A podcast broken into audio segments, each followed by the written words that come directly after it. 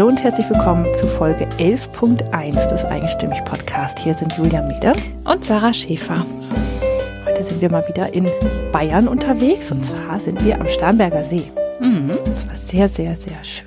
Wenn es wärmer gewesen wäre, hätten wir direkt vom Haus aus quasi in den See springen können. Nein, nicht ganz, aber laufen können. Passt. Ja, aber komm, das war nicht weit. Nee. Ja.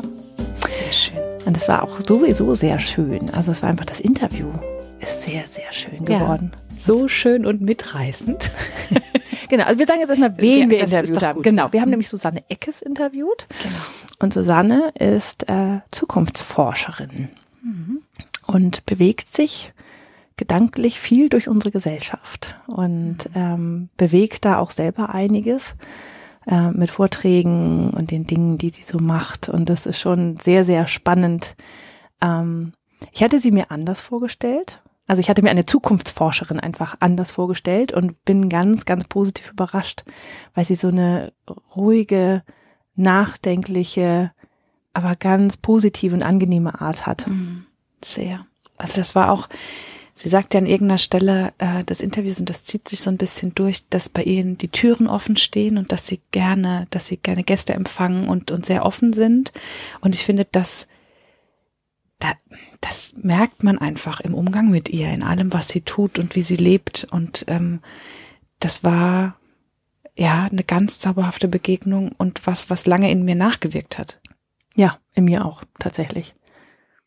Also, ähm, und das Interview war für dich ja sogar so entspannend. Ja, also schön. War, ich, ich, bin sofort mit eingetaucht, weil das bei euch, das war auch wieder so ein Interview, was lief, ne? wo, wo man nicht groß nachdenken musste, sondern wo eins das andere ergab und es schwamm so alles durch und ich saß da um die Ecke in meinem Stuhl mit meinem Handy in der Hand und war irgendwann so drin, dass mir wirklich, ich bin so eingetaucht, dass mir das Handy aus der Hand gefallen ist. Und dann, weißt du, Entschuldigung, tut mir leid, tut mir leid. Nee, du hast gar nichts gesagt. Ach, ich habe das, war, das, das war, war ja der Punkt, genau. Stimmt, ja. ja. Nee, das war tatsächlich, du hattest das Handy, also ich habe es nur poltern gehört. Genau, und dann dachte ich, und dann genau. war es ganz still und dann dachte ich, oh Gott, was ist, wenn Sarah jetzt vom ohnmächtig vom Stuhl gekippt ist und wir machen hier einfach weiter Interview, ja, und schneiden nachher das Poltern raus. Ja, und ich dachte halt genau so schön, schön äh, einfach das Poltern ignorieren, so vielleicht hört man es nicht bei denen. Und ja, aber gut, ich bin also nicht selbst vom Stuhl gefallen. Mal gucken, wie das nachher im Schnitt wird, ob man davon noch was hört. Genau. Vielleicht also, höchstens ähm, ein, eine leichte Alarmierung in deinem Tonfall. Genau, weil ich habe schon ich brauchte dann einen kleinen Moment, um wieder reinzukommen, weil ich einfach mir durchaus ein bisschen Sorgen gemacht hatte und oh so ein bisschen aus dem Fluss ausgestiegen war. Aber wir sind dann wieder super reingekommen, also alles gut. Und Susanne hat das auch perfekt mitgemacht. Also ja. das war. Ach, das war wirklich total schön.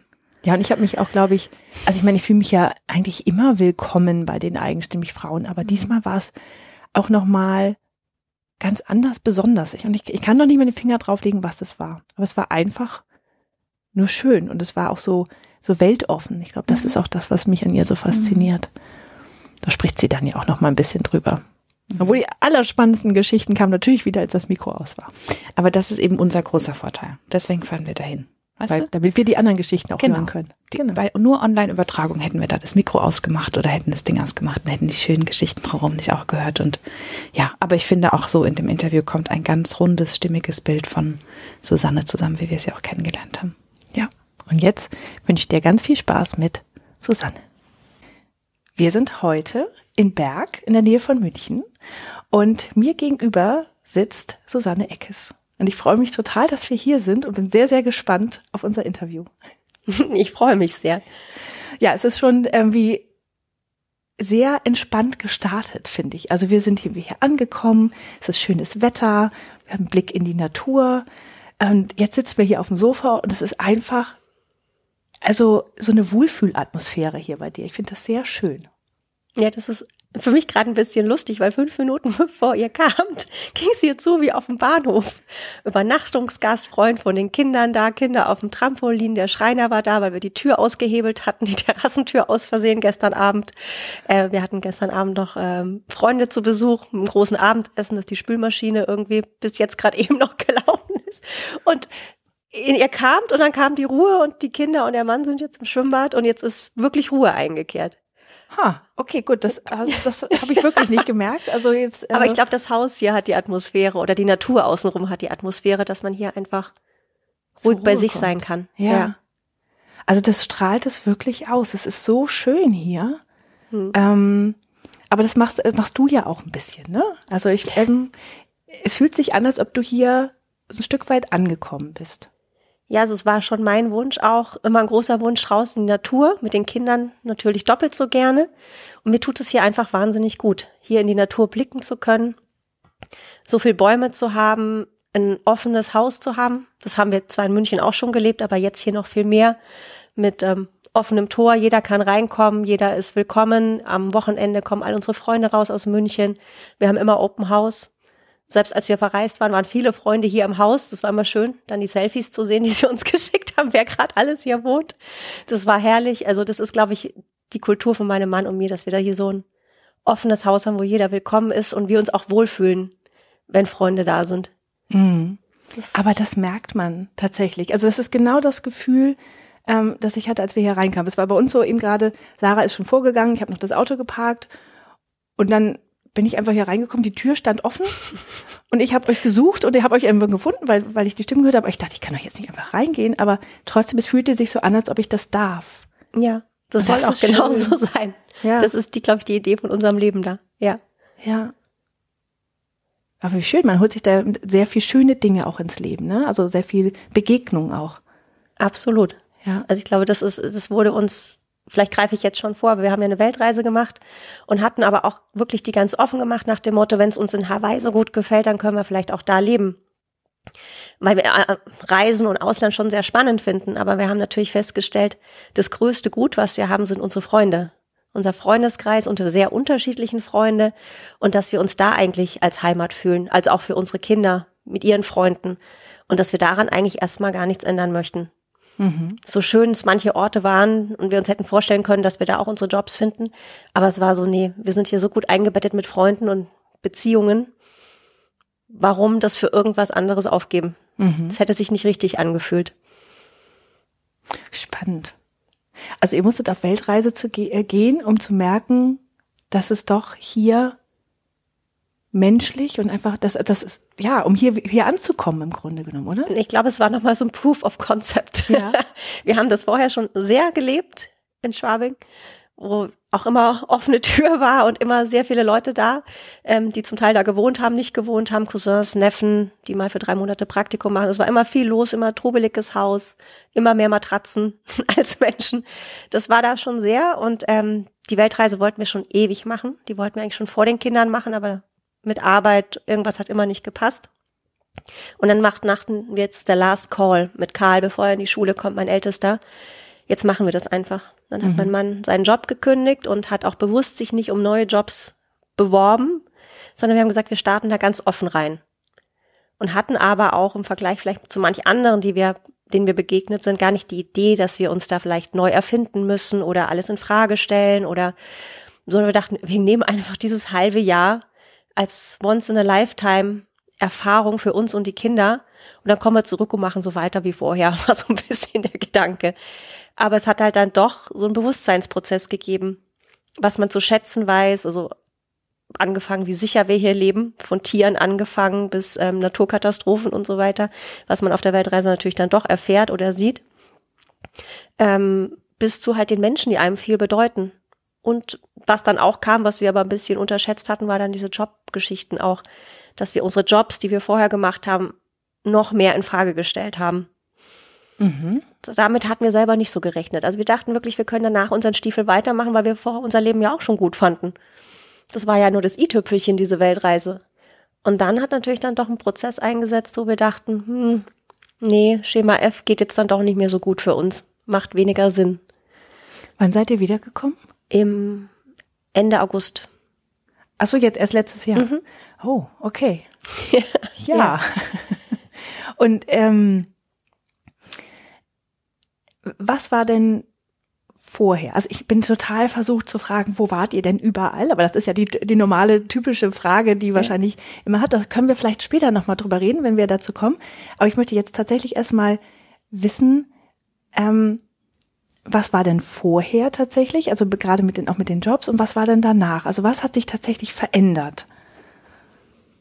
Ich darf jetzt nicht so sehr, also bei meinem Mann hat sich mehr verändert mhm. als bei mir. Bei mir war der Prozess vorher schon immer im Gange, weil ich immer bei meinen Jobs nach einem Sinn gesucht habe. Also war nicht Sinn suchen, sondern ich wollte immer im Bereich entweder Charity war es nicht, aber ich wollte immer einen Hebel finden, wie man irgendwie ein bisschen die Gesellschaft besser machen kann, wie so ein gelungenes Leben, eine gelungene Gesellschaft aussehen kann. Und ich hatte da damals zu Beginn meiner Arbeit irgendwie Kampagnen von Saatchi und Saatchi gesehen, die das ganz toll umgesetzt hatten. Und es hat mich so angezogen, diese Mischung aus Kreativität und aber ein Bewusstsein machen für bestimmte Sachen, wie zum Beispiel Rassismus. Da hatten die so vier Blutbeutel abgebildet und haben gesagt, jetzt such aus, welches von einem weißen Menschen ist und was von einem schwarzen. Ne? Und das war halt aber schon vor 20, 30 Jahren die Kampagne, wo ich einfach toll fand. Und da wollte ich unbedingt für Saatchi und Saatchi arbeiten und habe das dann auch getan, habe mich in Frankfurt beworben als Strategic Planner. Das ist eine Werbeagentur. Ist eine ne? Werbeagentur, mhm. ist eine internationale Werbeagentur. Und hatte da auch gute Zeiten. Als junges Mädel hat man da absolut seine guten Zeiten. Man arbeitet wie verrückt, aber man ist ja irgendwie in der Community mit Leuten, die alle gleichgesinnt sind, gleich alt, ähm, Kreative feiern. Es war schöne Zeit ähm, trotz des viel verrückten Arbeitens, auch das war toll, dieses super intensive. Aber mit ähm, Course-related Marketing hatte mein Job dann am Ende des Tages wenig zu tun. Ich habe natürlich dann ähm, alles Mögliche beworben, mhm. also jeden möglichen Konsum. Aber du hast nicht an den Dingen gearbeitet, die dir wirklich am Herzen lagen. Nein, das nicht.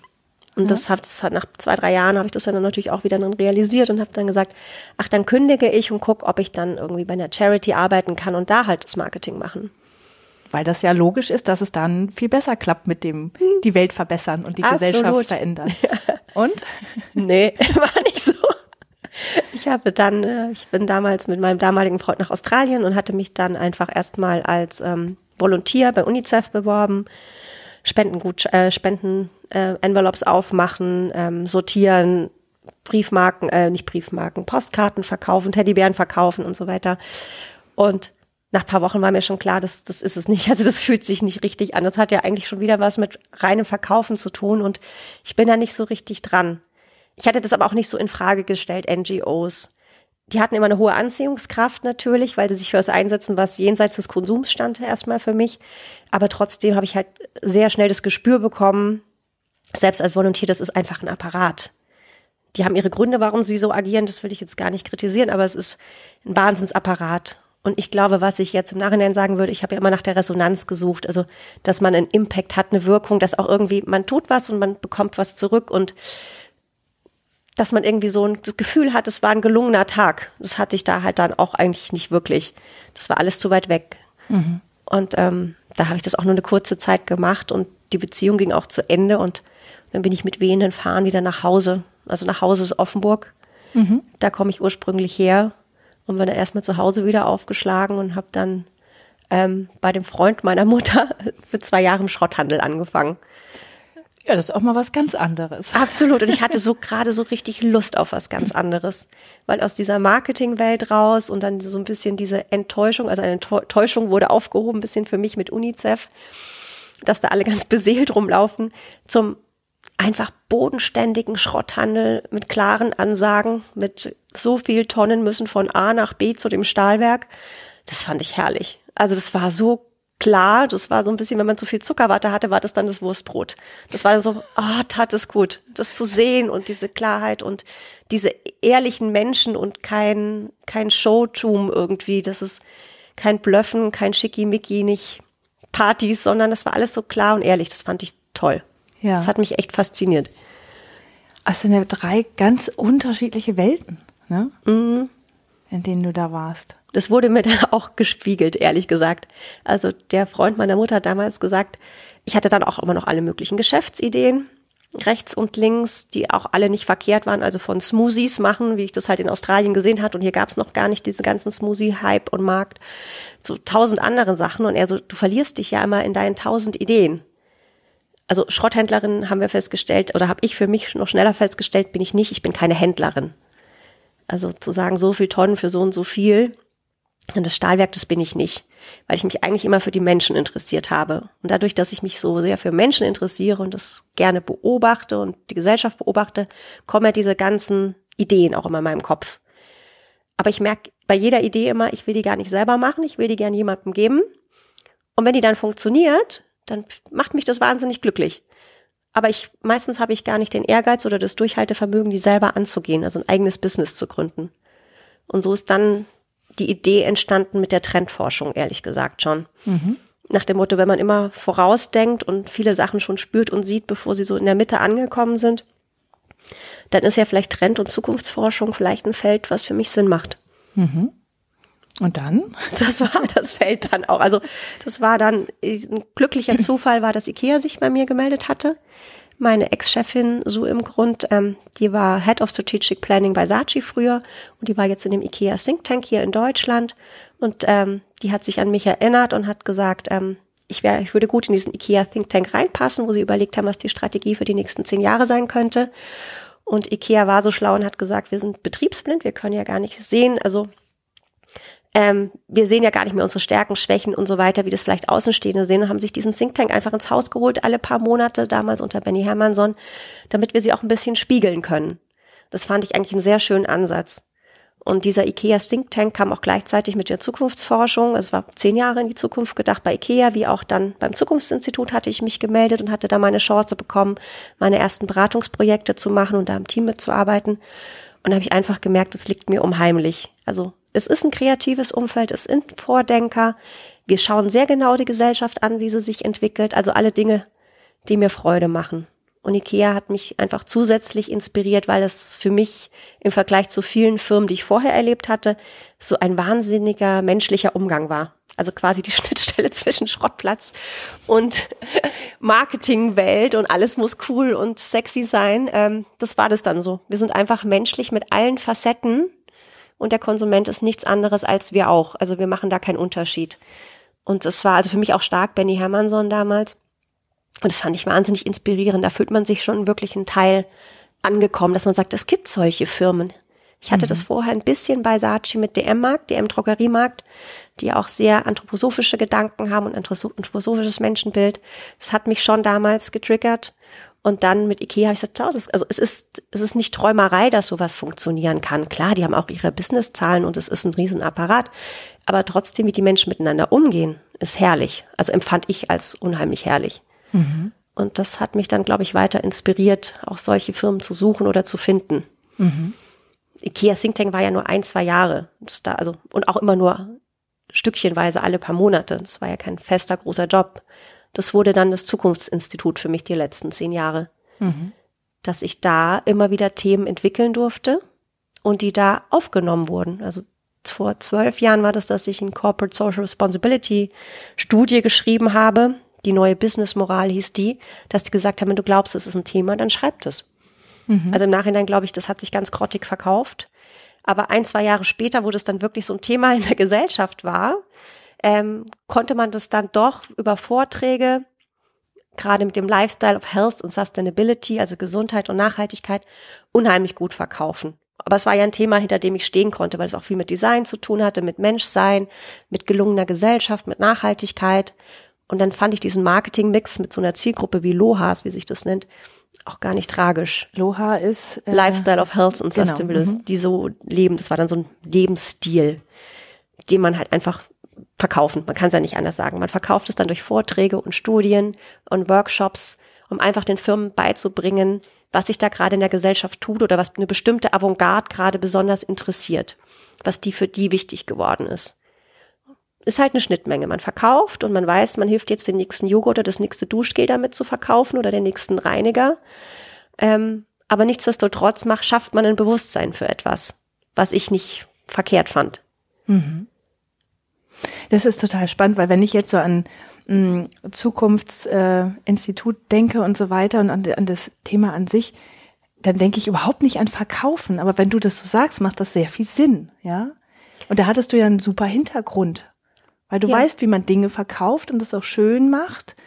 Und innerlich von deinem Herz her hast du halt dieses, das Gefühl, die Welt verbessern zu wollen. Ja? ja. Das ist, also das passt ja eigentlich sehr gut. Also mir hat es Spaß gemacht, wenn ich Vorträge gehalten habe und das Leuchten in den Augen gesehen habe. Und das habe ich damals nicht als Dollarleuchten in den Augen gesehen, sondern du denkst, da hat jemand gerade eine Idee. Da hat jetzt jemand gerade eine Idee, durch deinen Vortrag für sein Unternehmen, welche Innovation oder wie er was umstellen kann oder wie er ein Produkt verbessern kann, dass es für mehr Menschen oder für bestimmte Menschen mehr Sinn macht. Und das hat mir schon Spaß gemacht. Also Ideen, es ist immer wieder Ideen geben, anstupsen, inspirieren. Das fand mhm. ich dann schön. Aber für eine Sache, für die ich halt auch stehen kann. Ja. Also ich habe ja selbst auch mal in einem großen Unternehmen gearbeitet und ähm, ich und war auch auf vielen allen möglichen Kongressen und was weiß ich was. Und ich weiß immer diese Vorträge von Zukunftsforschern, das war immer spannend. Also wenn die kamen, dann waren immer alle so, oh, da will ich hin. Das, also manchmal ist es ja so, dass man sich aussuchen muss, gehe ich jetzt dahin oder gehe ich dahin. Und wenn dann Zukunftsforscher war, es war immer so, oh, wie spannend, ja, weil die Menschen sind einfach neugierig auf das, was kommt. Ähm, weil es ist, es ist ja tatsächlich so ein bisschen in die Zukunft schauen, wissen andere Dinge, also wissen, was andere nicht wissen. Ähm, das heißt, du warst wahrscheinlich schon auch eine, eine geschätzte Speakerin irgendwo, oder? Das kann ich jetzt nicht sagen. Das weiß ich nicht. Ähm, ich glaube, ich hatte meine Zielgruppe oder habe da meine Zielgruppe, weil ich einfach wirklich mit Freude gerne inspiriere. Und ich weiß ja auch, dass diese Vorträge auch entertaining sein dürfen oder müssen, damit es einfach mit vielen Bildern unterhaltsam ist. Es ist Storytelling für mich ist Zukunftsforschung nicht Wissen. Teilweise habe ich eher gesagt, ich bin eine gute Alltagsbeobachterin und weil ich einfach den ganzen Tag nichts anderes tue, als die Gesellschaft aktuell sehr genau zu beobachten und zu spüren und zu fühlen, ist es auch, dass man einfach sieht, wenn viele kleine Strömungen zu einem Strom werden. Ich glaube, das könnte fast jeder von uns, wenn er sich einfach dafür mehr Achtsamkeit schenken würde. Und ich, das ist halt meine Leidenschaft und deswegen tue ich das gerne und deswegen spüre ich es manchmal ein bisschen früher oder sehe es früher es verdichtet sich einfach mein Bild ein bisschen früher. Und dann finde ich es toll, weltweit Beispiele dafür zu finden, wer schon was davon umgesetzt hat und wie er es macht und ob was funktioniert oder nicht funktioniert. Und ähm, das ist einfach die Neugier, die mich da antreibt, diese ja. ständige Neugier, die ich da halt dann wahnsinnig gut einsetzen kann. Ich finde es gerade so spannend, dass du gesagt hast, das könnte wahrscheinlich jeder. Das ist immer das, das Typische, was ich tatsächlich in meinen Coaching-Klienten auch oft habe, dass die sagen, aber wieso, das kann doch jeder. Nein, das kann nicht jeder. Okay. Das ist tatsächlich so. Das ist ähm, Dinge, die wir selber am allerbesten können, die einfach zu uns kommen. Da haben wir immer das Gefühl, das ist doch nichts Besonderes. Das kann doch jeder. Wenn sich jeder ein bisschen anstrengt, könnte er Geschichten erzählen den ganzen Tag. Ja, oder einfach aus dem Stegreif irgendwas machen. Oder ähm, also es sind manchmal so Kleinigkeiten, so Alltagssachen auch, die man ganz besonders gut kann, ja. Es müssen nicht die meisterhaften, ähm, ne, ein Klavier bauen oder sowas sein, sondern es ist wirklich kleine Dinge im Alltag, wo wir denken, wieso, das ist doch völlig normal. Nein, es ist nicht normal. Du kannst da tatsächlich etwas, was andere Menschen nicht können. Und du hast es beruflich umgesetzt, das ist toll. Ja. Ich höre aber tatsächlich, wenn ich so mit dir rede oder beziehungsweise wenn du so erzählst, dann höre ich immer ein, das war schön raus. Das habe ja. ich gern gemacht. Nicht mehr? Nee, nicht mehr, also nicht mehr so ganz. Ich, ich glaube, ich musste einfach noch ein bisschen, versuche ich gerade das Rad ein bisschen weiterzudrehen, weil die letzten ein, zwei Jahre dann hatte ich dann das Gefühl, ich hatte es ja dann auch schon acht Jahre irgendwie gemacht, hatte ich das Gefühl, ach, es geht einfach doch dann bei den ganzen Innovationsworkshops, es geht ja dann nur da, rum, dass ich Menschen inspiriere, noch mehr zu verkaufen. Also verkaufen, verkaufen, verkaufen. Wir brauchen eine neue Innovation, komme was wolle. Wir müssen neue Innovationen ins Regal bringen. Wie können wir mehr verkaufen? Und ich weiß nicht, ob es da noch das x-te Duschgel mit dem x-ten Special Effekt braucht. Ich kann jetzt nicht sagen, sonst weiß man welche Marken und so.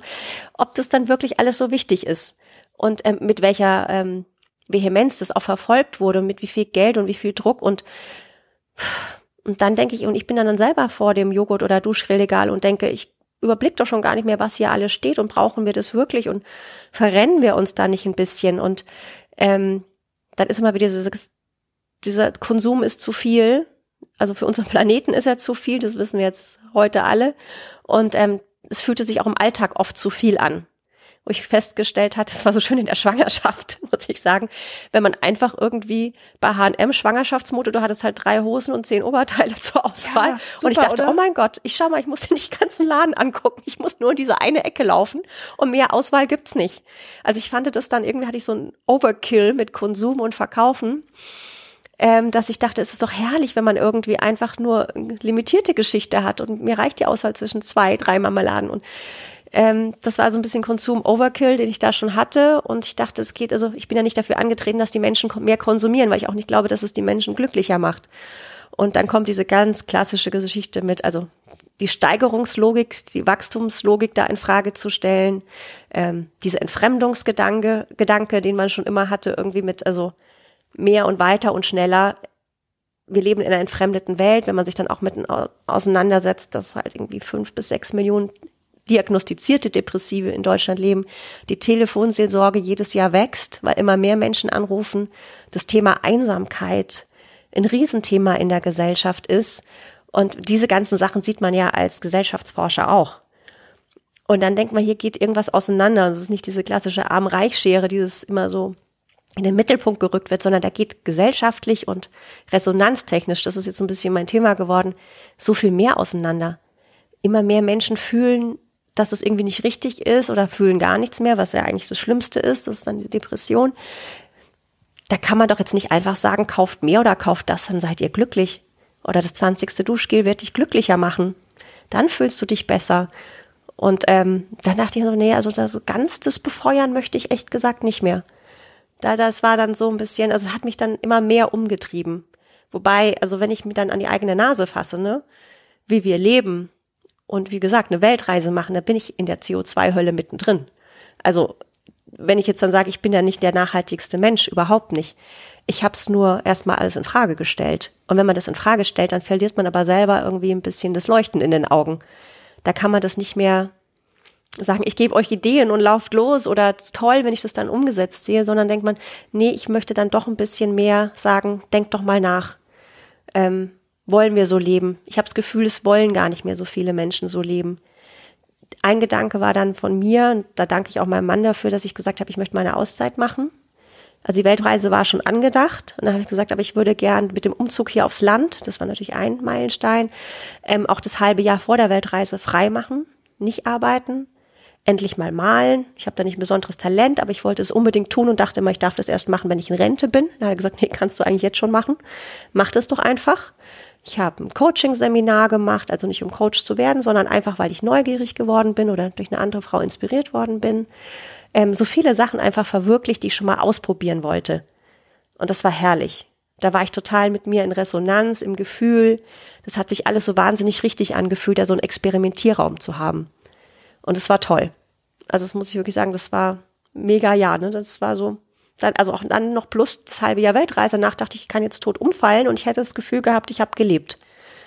Was man manchmal ja früher als Workaholic äh, nicht das Gefühl hatte, wo man dachte, ach Mist, ich dachte ja, danach kann ich ja, ne? Genau. Und wenn ich dann endlich mal. Genau, das hatte ich ja immer diesen Gedanken und da dachte ich, nö.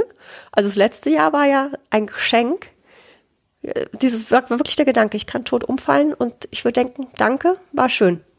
Mhm. Hab alles gehabt. Es gibt einem dann auch eine Wahnsinnsruhe, dass ich das nicht alles aufgeschoben habe.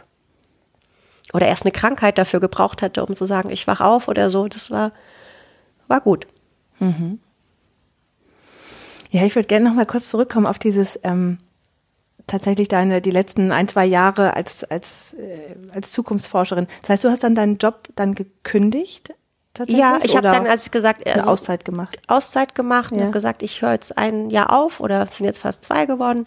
Ich höre ein Jahr auf und ähm, Petra Kehr im Zukunftsinstitut hatte da auch Verständnis. Das ist ganz toll. Also ich finde auch die Unterstützung ganz toll zu sagen, kann ich verstehen, tu das, herrlich, genieß es. Aber auch immer wieder ähm, Frauenunterstützung finde ich so toll nach dem Motto, aber komm wieder zurück in den Job, ne? Also man weiß, dass es nicht einfach ist, dann wieder zurückzukommen, gerade als Mutter von zwei Jungs und so weiter.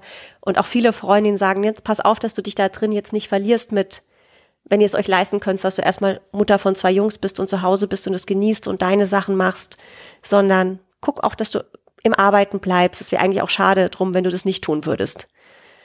Und deswegen habe ich dann nach der Weltreise dann auch gesagt, okay, ich versuche das weiterzumachen. Oder ich will das auch, ich hatte auch richtig Lust, weil energiegeladen, aber halt mit den Themen, für die ich wirklich stehe. Und die hatten halt, haben sehr wenig mit Konsum zu tun, um ehrlich mhm. zu sein. Also das ist, als erstes hatte ich gesagt, ich komme jetzt mit Postwachstumsvorträgen. Mhm. Was eigentlich aus marketingtechnischer Sicht, das müsste ich selber wissen. Da denkt jeder, nee, da gehe ich lieber zu anderen Veranstaltungen, wie du vorhin gesagt hast, wenn man sich's aussuchen kann. Das klingt ja schon so öde und so wissenschaftlich und nicht inspirierend. Das war eigentlich Sag mal kurz, was das ist. Postwachstum ist, ähm, also im Moment ist ja unsere ganze Gesellschaft und der Kapitalismus darauf ausgerichtet, wir müssen wachsen, damit es uns gut geht. So groß wachsen wir ja gar nicht am Bruttoinlandsprodukt gemessen. Das sind ja immer diese kleinen Zahlen. Das macht eigentlich gar keinen Sinn, aber es muss der große Treiber sein nach dem Motto, sonst stürzt es ja alles zusammen. Also so kommt mir das vor. Und es hat gerade vor paar Monaten einen offenen Brief von 200 Wissenschaftlern aus Europa gegeben, die gesagt haben, es muss nicht so sein und es ist auch Quatsch und das System funktioniert doch gar nicht. Wir reiben uns auf für paar Prozentpunkte an Wachstum, die die Gesellschaft nicht lebenswerter machen. Wir müssen uns mehr an Gesundheit, Bildung, Lebensqualität ausrichten für gleiche Verteilung. Wir müssen Unternehmen zur Kasse bitten, dass nicht nur ihr Produkt und ihre Herstellungskosten damit reinfließen, sondern auch das, was sie dem Planeten entnehmen oder zufügen, das muss mit reingerechnet werden. Also diese ganzen Geschichten, dass wir uns überlegen, was ein neues, neue Idee von der Gesellschaft und einem Kapitalismus sein kann. Es ist jetzt keine reine Kapitalismuskritik, dass wir sagen, das funktioniert nicht, aber es ist ein bisschen der Ruf nach einem erwachsen gewordenen Kapitalismus also mein Gefühl ist immer so, wir hatten jetzt die Teenagerjahre, wo schneller, höher, weiter, koste es, was es wolle und wie man sich als Teenager besäuft und dann einen Kater hat. Und irgendwann sagt, nee, jetzt kann ich irgendwie ruhiger werden und jetzt sind andere Sachen wichtig. Und ich glaube, das wäre eine schöne Phase für den Kapitalismus, wenn man da jetzt eintreten würde. Ich finde, es klingt teilweise sehr naiv, aber es ist die große Frage, wie wollen wir leben? Und viele Menschen, und das sehe ich auch daran, wie viele Frauen eine Coaching-Ausbildung machen und Coach werden wollen. Das ist für mich so als Zukunftsforscherin so bezeichnend, gerade wie viele Menschen sich mit sich selbst auseinandersetzen, aus großen Konzernen aussteigen und sagen, lieber verdiene ich weniger, aber ich bin bei mir, ich bin mit mir in Resonanz, ich habe meinen Platz gefunden. Ich arbeite mehr mit Menschen als mit Computern, ähm, dass viele da eine Sehnsucht haben und das im Kleinen für sich umsetzen, weil sie sagen, ich werde das große Rad nicht drehen können von Konzernen. Aber ich kann für mich mein Leben anders ausrichten. Und ich bin da immer auch immer ein bisschen zynisch, glaube ich, wenn ich sage, früher war, wer nichts wird, wird, wird. Und heute ist, wer nichts wird, wird Coach. Irgendwie so, weil es einfach so viele sind. Und ich war auch krass in der Versuchung, Coach zu werden, muss ich sagen, weil es mich das so fasziniert hat. Und es wäre ja mit Menschen und man kann mit einem Menschen einen Unterschied machen. Und ähm, Hab's aber dann sein lassen, weil ich mich da selbst für, dafür verurteile. Wie malende Hausfrau am Starnberger See verurteile ich mich selber. Und äh, wenn ich jetzt Coach geworden wäre, hätte ich mich auch selber dafür verurteilt. Und dann habe ich gesagt, das mache ich nicht. Ich versuche das irgendwie Postwachstum, das Big Picture, wo ich ja eigentlich auch gar nicht schlecht darin bin, das zu sehen und mich auch so wahnsinnig interessiert, weil ich ja eigentlich alles, was ich in die Finger bekomme, dazu lese, als Vortragsthema zu nehmen. Aber Postwachstum ist ein dämlich gewählter Begriff und wenn ich mir überlege, das Zukunftsinstitut hat ja vor allem große Kongresse, große Firmen, die sie beauftragen.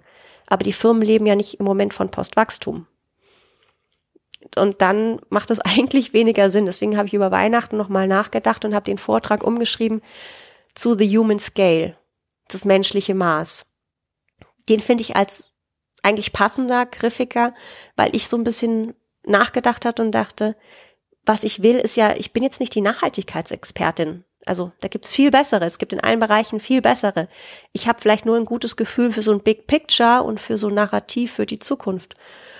Und habe dann angefangen zu überlegen, meistens ist es das menschliche Maß, was an Größe oder Tempo irgendwie überschritten wurde bei uns, dass wir Menschen nicht mehr in Resonanz kommen. Also Resonanz ist ein Begriff von Hartmut Rosa, der auch gerade ein Buch dazu geschrieben hat, ein Soziologe, der es als in Weltbeziehungen Weltbeziehung bezeichnet. Also eine Beziehung, wie ich mit anderen Menschen, aber auch meiner Psyche, meinem Körper, also auch innerlich mit mir in Beziehung bin. Resonanz ist ja, es schwingt was und es kommt was zurück.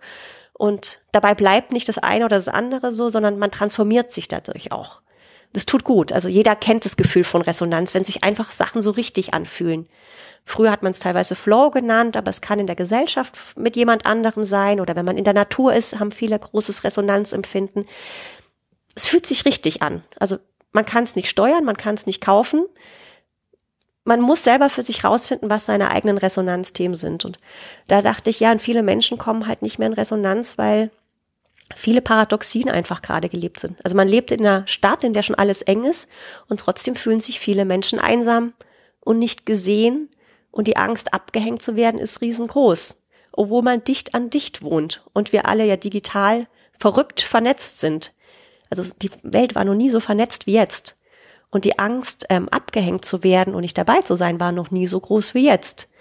Das sind solche Paradoxien, die ich denke, die könnten wir eigentlich auflösen, wenn wir uns wieder an das menschliche Maß erinnern, wie manche Architekten das umsetzen. Es gibt Architekten in Dänemark, die das auch einen Film gedreht haben, das heißt die Human Scale. die gesagt haben, wir bauen Kopenhagen so um, dass die Menschen sich nicht mehr mit Autos fortbewegen, sondern dass die Städte wieder vor allem für Menschen gebaut sind und Menschen bewegen sich mit Fahrrad zu Fuß fort, weil dann können sie die Umwelt wahrnehmen, dann können sie sich gegenseitig wahrnehmen, dann sind sie nicht so schnell, nicht so gestresst. Das ist eine andere Lebensqualität für die Stadt, als wenn wir die Stadt sagen, wir müssen die verkehrspolitisch richtig planen. Es hat ist in allen Lebensbereichen, finde ich gerade sehr gute Beispiele für Human Scale. Ich habe meinen Sohn auf eine Schule gegeben hier in Tutzing, die heißt Create Schools, die die Idee hatten, nicht mehr als roundabout 100 Kinder aufzunehmen, von der ersten bis zur letzten Klasse. Und wenn sie mehr Kinder haben, eine zweite Schule gründen werden, wo auch wieder nur 100 Kinder sein werden, damit einfach eine bestimmte Art von Beziehung zwischen Lehrer und Kindern auch untereinander erhalten bleibt. Dass auch, es ist auch eine integrative Schule, dass jeder wirklich gesehen wird. Ich habe auch das Gefühl, die sehen die Kinder ganzheitlich. Da ist weniger Stress, als wenn vielleicht zu viele Kinder zu viel, zu schnell vielleicht können müssen. Und das fand ich einfach einen schönen Ansatz zu sagen, wir müssen nicht wachsen um jeden Preis und wir müssen nicht riesig werden, weil dann kommt ja die ganze Themen mit Hierarchien und Organisation und wir kennen das ja alle aus Konzernen und irgendwann muss der Laden sich ja selbst am Leben halten. Als Zukunftsforscherin habe ich mich wahnsinnig oft gefragt, also der Unternehmenszweck ist ja eigentlich verloren gegangen durch den gesellschaftlichen Wandel. Wäre es nicht einfach eine großartige Entscheidung zu sagen, also wir hören jetzt einfach auf. Wir hatten unser Momentum mit der Firma und wir, es war wichtig, aber jetzt das, was wir machen, ist eigentlich nicht mehr richtig oder nicht mehr gut oder es passt nicht zum Planeten und zu den Menschen. Vielleicht lassen wir es sein oder wir überlegen, wir schließen ab und schließen nochmal auf und überlegen, was wir dann wären. Anstatt teilweise krampfhaft an alten Mustern festzuhalten und versuchen noch irgendwie Sachen in den Markt zu drücken mit riesen Marketingbudgets oder Innovationsworkshops, obwohl die Innovation nicht da ist und irgendein Startup einfach besser das Momentum der Gesellschaft gerade aufgegriffen hat. Also dieses Unternehmen sind nicht falsch, aber die haben ihre Zeit und sie haben ihre Berechtigung und manchmal muss man doch auch abschließen können und sagen, es ist es nicht mehr. Oder, was ich halt sehr gut finde, Wachstum ist ja auch Wandel. Und ähm, wachsen heißt sich verwandeln. Und manche Firmen haben das vielleicht verpasst. Deswegen denke ich, wie bei Menschen, wie bei Firmen. Wir verändern uns, wir verwandeln uns und wir müssen einfach in Kontakt bleiben, um diesen Wandel zu sehen. Und deswegen suche ich einfach Beispiele wie Frédéric Laloux, der hat ähm, ein tolles Buch geschrieben über Organisationskulturen und hat tolle Beispiele gebracht, wie einfach Riesenfirmen teilweise runtergebrochen sind, dass sie den Apparat nicht mehr brauchen, sondern sich in kleinere Einheiten aufteilen, wo die Menschen wieder ein Resonanzgefühl haben mit dem, was sie tun und sich nicht mehr wie ein kleines Rädchen fühlen. Mhm. Also einfach nur Unternehmen teilweise anders gedacht. Und das, diese Themen beschäftigen mich sehr. Und der Faden ist halt the human scale. Ja. Menschen sind bei dir sowieso der rote Faden, ne? Ja. Immer. Menschen Verbindung. Und, ja. ja, Menschen und Gesellschaft. Ja. Ich finde es ganz interessant, wenn ich mir deine Arbeit vor deiner Auszeit anschaue, ja, dann war das etwas, wie ich ja sagte, was Spannendes, dieses ne, Leuchten in den Augen, ähm, also die Menschen, die da hinkommen und sagen, oh, ich möchte da mehr von, ich bin neugierig, ich möchte mehr Innovationen, das ist so diese Schlagworte, ja. Ähm, und jetzt bist du, machst du andere Themen, die dir wieder wichtiger sind, aber du bist, also vorher warst du mehr dabei, also du warst näher an denen dran, vor denen du die Vorträge gehalten hast, weil du denen genau das gegeben hast, was die wollten. Ähm, und jetzt bist du denen sehr viele Schritte voraus. Das ist ja ein bisschen, hat ein bisschen was mit, also ist auch mit, was mit Einsamkeit zu tun, ne? Ja, es, es fühlt sich entkoppelt an. Ja. Also das ist schon ein bisschen, oder nach dem Motto, also vielleicht wollen sie es ja gar nicht. Also vielleicht habe ich mich da so ein bisschen in das Thema, habe ich, ich habe mich da total drin gefunden, aber vielleicht ist es einfach nicht das Thema für die Menschen, die solche Vorträge buchen oder die, so, es ist, ich merke es auf Abendessen oder wenn wir mit Freunden diskutieren, da können wir so wunderbar drüber reden und da kommen so interessante Gedanken auch von unseren Freunden, die uns alle umtreiben. Das tut so wahnsinnig gut. Ich glaube, wenn ich mich mit einzelnen Menschen unterhalte, ist es ein Spitzenthema. Aber ich weiß nicht, ob es ein Thema ist, das man jetzt in Anführungsstrichen verkaufen kann. Ob das ja gehört werden will oder ob es nicht einfach auch zu viel in Frage stellt. Es, es, es stellt natürlich sehr viel in Frage. Und das hatte ich auch, das hat mich auch zwischendrin wahnsinnig frustriert, weil der Big Picture, das große Rad zu drehen, einfach krass groß ist und dann habe ich mich auch mit meinem Mann auseinandergesetzt, weil er auch einen neuen Job gesucht hat. Und wir haben immer festgestellt, es gibt wahnsinnig viele tolle Sachen, die klein sind.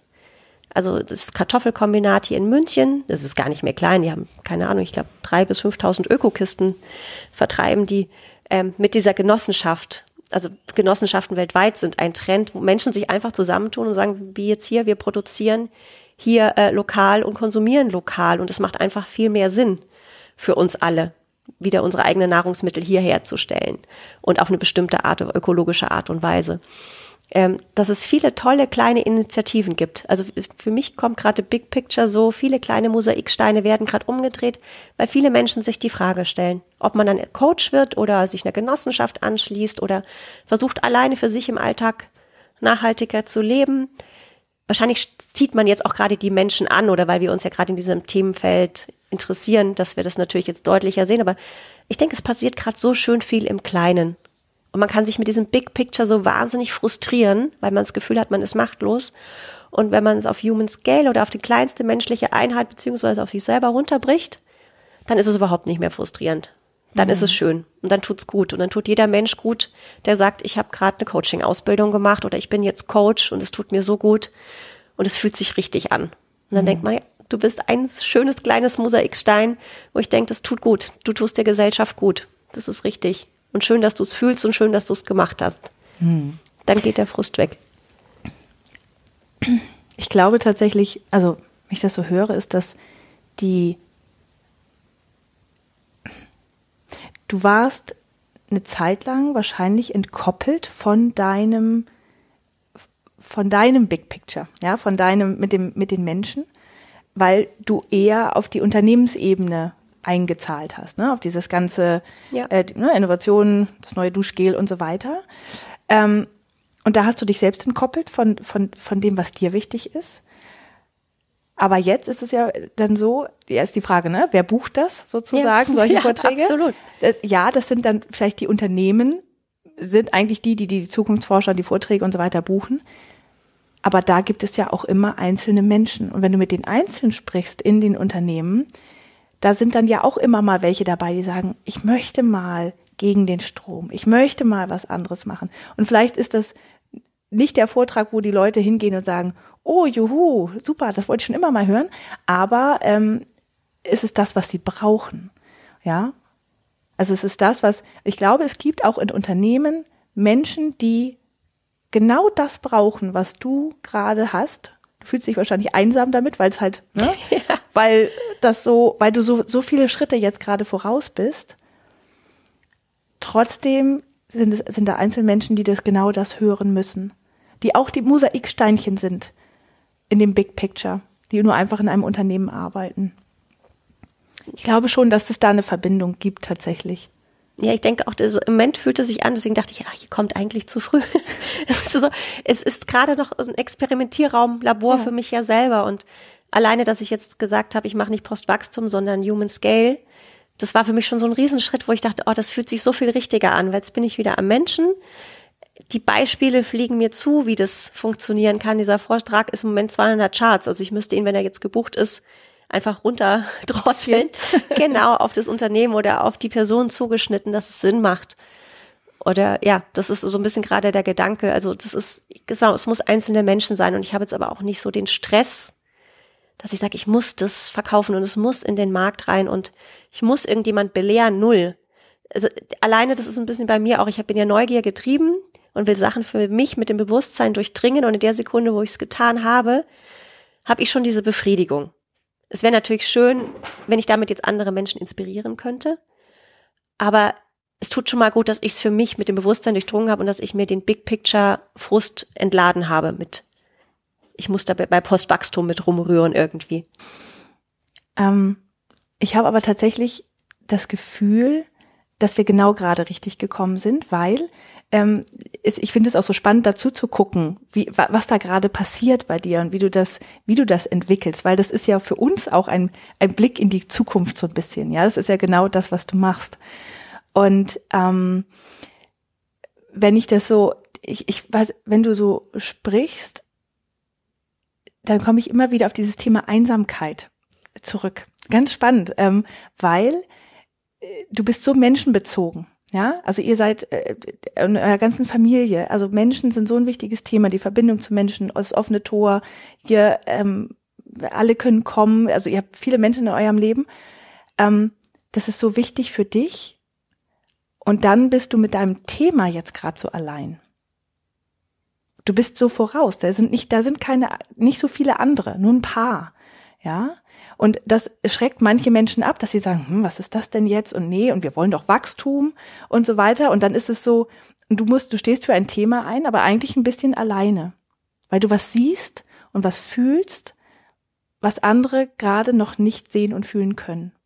Und das, da hast du einerseits bist du da mit mhm. deinem Thema einsam, aber dabei ist Verbindung zu Menschen das Allerwichtigste.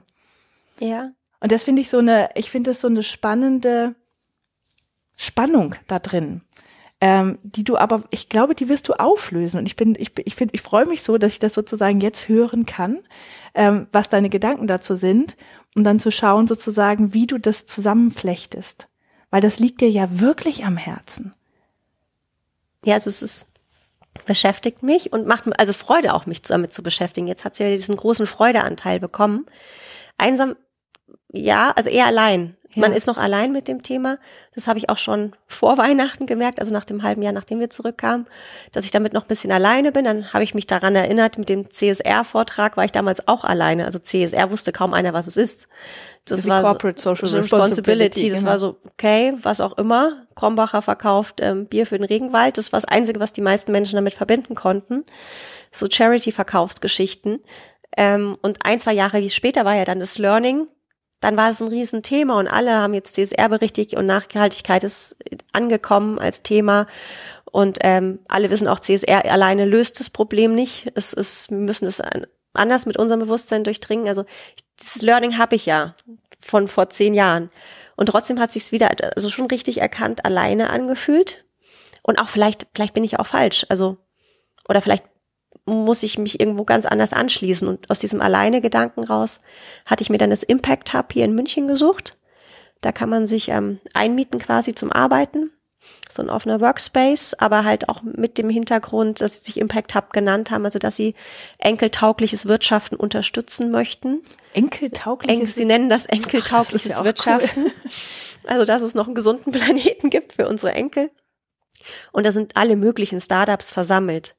Und das fühlt sich dann schon nicht mehr so alleine an, weil man sieht, wo man gar nicht so viel miteinander spricht, wie ich gedacht hatte.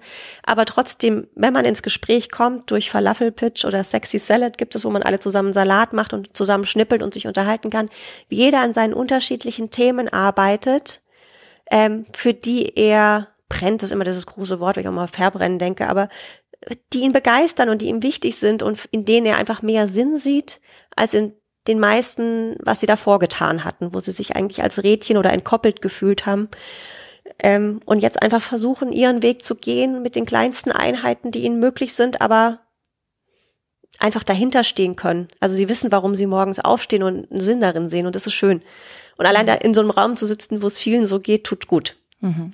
Und dann hatte dieses ich bin noch vielleicht voraus, vielleicht habe ich noch nicht meine Zielgruppe gefunden, aber es gibt Leute, die ähnlich denken, die habe ich zumindest schon mal im Raum oder mich da eingemietet in diesen Raum.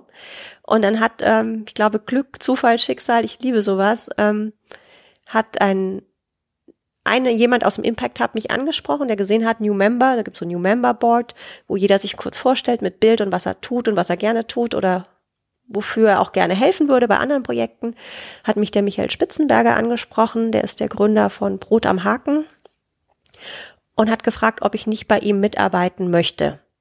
Noch ganz offen irgendwie. Er hat gesagt, er möchte das umwandeln. Er möchte das nicht bei Brot am Haken belassen. Es fühlt sich nicht mehr richtig an. Was ist denn Brot am Haken? Brot am Haken ist die Idee. Die Idee hatte er nicht selber, aber er hat sie übernommen und sehr schön ähm, aufgezogen, ausgebreitet, hat einen Verein gegründet. Brot am Haken ist ein Brett mit einem Haken dran, das vor allem erstmal in Bäckereien aufgestellt worden ist, wo man, wenn man sich zum Beispiel eine Brezel hier in München kauft oder eine Semmel, kann man eine mehr kaufen oder auch ein Brot, kriegt dafür einen Bon und den Bon hängt man an den Haken und wer auch immer möchte, kann sich diesen Bon vom Haken nehmen und einlösen für ein Brot oder eine Brezel, was auch immer, oder ein Kaffee. Also am Anfang ist natürlich der Gedanke klar, also geben und dann für Bedürftige, der erste Gedanke ist Obdachlose, die sowas brauchen. Und er hatte das schon ein, zwei, drei Jahre, ich weiß es gar nicht genau, gemacht und wollte aber weg von diesem Haken. Also Haken hört sich auch ein bisschen, Haken ist ein hartes Wort, auch in Deutschland. Also ähm, Haken ist nicht gut, Hungerhaken, Hakenkreuz, das ist nicht schön und er wollte auch weg von dem Gedanken Bedürftige.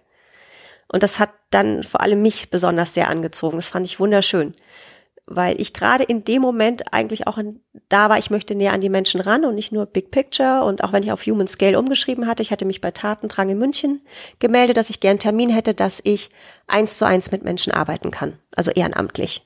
Und Tatendrang in München hilft dann einem, die geben eine Stunde ein Gespräch, eine Beratung und helfen einem, ein optimales ehrenamtliches Engagement zu finden, das zu einem persönlich passt und ähm, auch ähm, zeitlich natürlich auch passt, was bin ja auch immer noch Mutter und arbeite auch noch und das muss ja irgendwie passen. Und dann kam Michael Spitzenberger als glückliche Fügung rein. Dann habe ich den Termin da abgesagt und habe gesagt, ich arbeite super gerne bei Brot am Haken mit. Und vor allem bei seiner neuen Idee, das nicht mehr Brot am Haken zu nennen, sondern Hey. Hey hat er für sich entwickelt gehabt als einfacher Anstupser. Ähm, hey, was geben, hey, was nehmen. Es ist auf Augenhöhe. Es hat mit Wertschätzung, mit nicht mal mit Wertschätzung. Eigentlich war alles, was man zu Hey sagt, ist schon zu viel. Es ist total ideologiefrei. Es ist, er hat einmal gesagt, es ist die Marke der Menschen. Jeder kann geben, jeder kann nehmen. Auch nehmen ist nicht einfach, ne? Also, was annehmen fällt teilweise den Menschen ja schwerer als zu geben. Wir haben eine wunderschöne Gebenkultur, auch in München darf man nicht vergessen. Also die Schere arm-reich geht auseinander, ja, ist extrem, auch mit den Mieten und Altersarmut. Aber die Münchner geben sehr viel, muss man wirklich sagen. Das sieht man in allen Bereichen. Und nehmen ist nicht einfach. Und ähm, er will das einfach so schön wertfrei und so einfach lassen, dass mich das als Marke wahnsinnig funktioniert, also äh, wahnsinnig anspricht, für mich funktioniert. Und dann arbeite ich gerade an diesem Projekt mit, dass aus diesen Brot am Hakenbretter Heybretter werden, die halt auch nicht nur in Bäckereien stehen müssen, das ist auch jetzt schon nicht mehr der Fall, sondern auch vielleicht beim Friseurladen stehen kann, der von dieser Hey-Idee begeistert ist, dass man einen Haarschnitt schenken kann oder eine Einladung geben kann, sich einen Haarschnitt zu nehmen. Oder in äh, Eiscafés gibt es auch schon, eine Eisdiele. Das ist jemand, der sagt, eigentlich wäre jetzt ein Eis nicht drin, aber hey, da hängt eins am Haken, also oder jetzt dann am Heybrett. Da haben wir noch nicht das richtige Wording dafür. Dann nehme ich mir einfach eins runter und fühle mich eingeladen und ist gut. Mhm. Also das ist das kleinste menschliche Maß quasi. Wir einatmen, ausatmen, geben, nehmen, verbinde ich mit Hey. Und das finde ich so wahnsinnig schön. Das ist auch so schön, wenn du davon sprichst, dann leuchtest du wieder. Ne? Also du hast ja. zwischendurch, man merkt immer, du leuchtest immer auf, wenn du von diesen Projekten und diesen, dieser Art von vom Umgang miteinander sprichst. Und zwischendurch, wenn du dann über Innovationen und Wachstums und Workshops ja. und so weiter gesprochen hast, war es so, ja, okay, aber jetzt, dann, du leuchtest dann wieder. Das ist toll. Also das ist auch das, was mich wirklich gerade, das macht mich wahnsinnig glücklich. Ja, das merkt man. Glaubst du, dass du jemals ankommen wirst? Dass das du sagst, jetzt habe ich, also ne, ich glaube, du bist vom, vom, als Mensch, also privat so hier angekommen. Das, das schaffst du dir immer. Aber ich meine vom beruflichen her, von wo du sagst, jetzt bin ich fertig. Also hey hätte das Potenzial, dass ich mich da am richtigen Platz fühle, weil es einfach ähm, ins System ist oder ein Modell ist. Wir geben den Menschen nur den Raum, den Anstupser, was zu geben und zu nehmen. Ohne dass es einen Riesenapparat an Überbau braucht irgendwie oder Organisation. Es braucht nur dieses eine Heybrett. Und dass Menschen diesen Gedanken verstanden haben und ihn kommunizieren. Das finde ich so schön herrlich einfach und das spiegelt meine Idee von einem schönen Miteinander und gesellschaftlicher Veränderung, positiven Anstupser so herrlich wieder. Also wenn es ein Unternehmen gibt oder eine Stiftung, wenn es vielleicht eine Stiftung wird, ähm, dann ist das meins. Ansonsten glaube ich, ganz ankommen werde ich beruflich nie, weil ich ja so neugierig bin und so ein getriebener Geist. Das nervt mich ja manchmal selber, dieses Getriebensein. Was aber auch den schönen Aspekt des Neugierigseins hat, weil ich mich ja immer für neue Sachen interessiere und immer gerne beobachte und reflektiere und das wird wahrscheinlich nicht aufhören. Ich glaube, das ist so ein bisschen systemimmanent. Aber ähm, da beruflich noch mehr anzukommen, vielleicht mit Hey, das ist schon schön. Das mhm. ist absolut schön.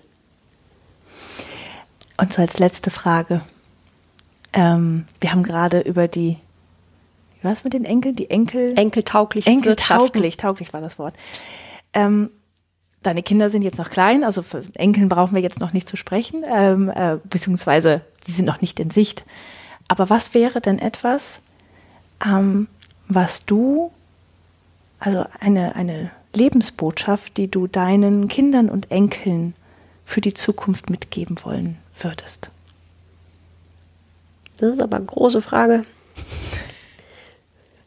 Eigentlich glaube ich, ähm, mit sich im Kontakt zu bleiben, also im Gefühl zu bleiben, was tut mir gut, was tut mir nicht gut, sich nicht irgendwie mit welchen Sachen mitreißen zu lassen, was irgendwie cool ist oder machen muss oder Anerkennung bringt, sondern dass sie immer schön im Gefühl bei sich bleiben können, dass sie das gar nicht erst verlernen, nicht im Resonanzgefühl zu bleiben, sondern dass sie das immer wieder finden und ihre Resonanzräume auch finden. Deswegen auch dieses in die Natur ziehen, weil ich finde, Kinder und Natur und Kinder und Wasser, das ist einfach so viel Leben und man sieht, jedes Kind wird eigentlich in der Natur nicht langweilig. Die finden da immer Möglichkeiten und da sind so viele Kinder in Resonanz mit sich und ähm, deswegen auch die Auswahl der Schule, weil ich glaube, die möchten das erhalten, die möchten diese Neugierde, die, diese Freude am Lernen erhalten. Also, dass die Kinder einfach mit sich in Resonanz bleiben und das lernen und für sich können und dann bleiben sie, glaube ich, auch mit anderen Menschen in Beziehung, was, glaube ich, sehr wichtig ist und gesund und gut tut und auch mit der Natur. Und dann kann eigentlich gefühlt immer nicht viel schiefgehen, wenn sie sich nicht in andere Sachen verrennen, die dann vielleicht auch nicht so viel geben, wie sie versprechen. Hm. Und dann ist es auch an uns, diese Natur zum Beispiel zu erhalten.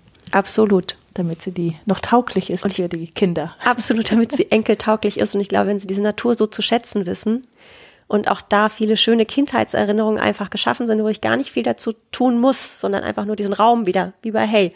Ich stelle einfach nur den Raum da, dass sie die Möglichkeit haben, noch nachts mit der Taschenlampe hier draußen rumzurennen und so, dass sie sich selber diese Momente schaffen können, aus sich selbst raus. Das finde ich einfach wahnsinnig schön. Ach, wie schön. Liebe Susanne, ich danke dir sehr für dieses Interview. Ich habe sehr viel gelernt und auch äh, viele Ideen mitgenommen. Also vielen Dank. Es hat eine Freude gemacht. War schön.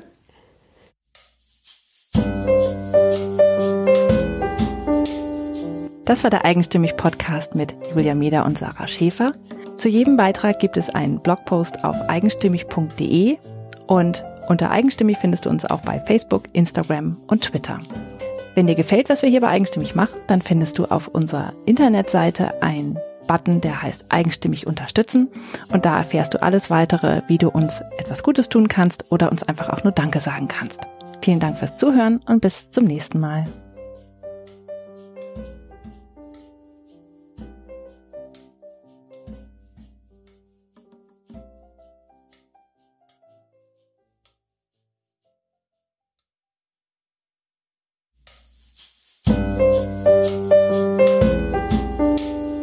Das war der Eigenstimmig Podcast mit Julia Meder und Sarah Schäfer. Zu jedem Beitrag gibt es einen Blogpost auf eigenstimmig.de und unter Eigenstimmig findest du uns auch bei Facebook, Instagram und Twitter.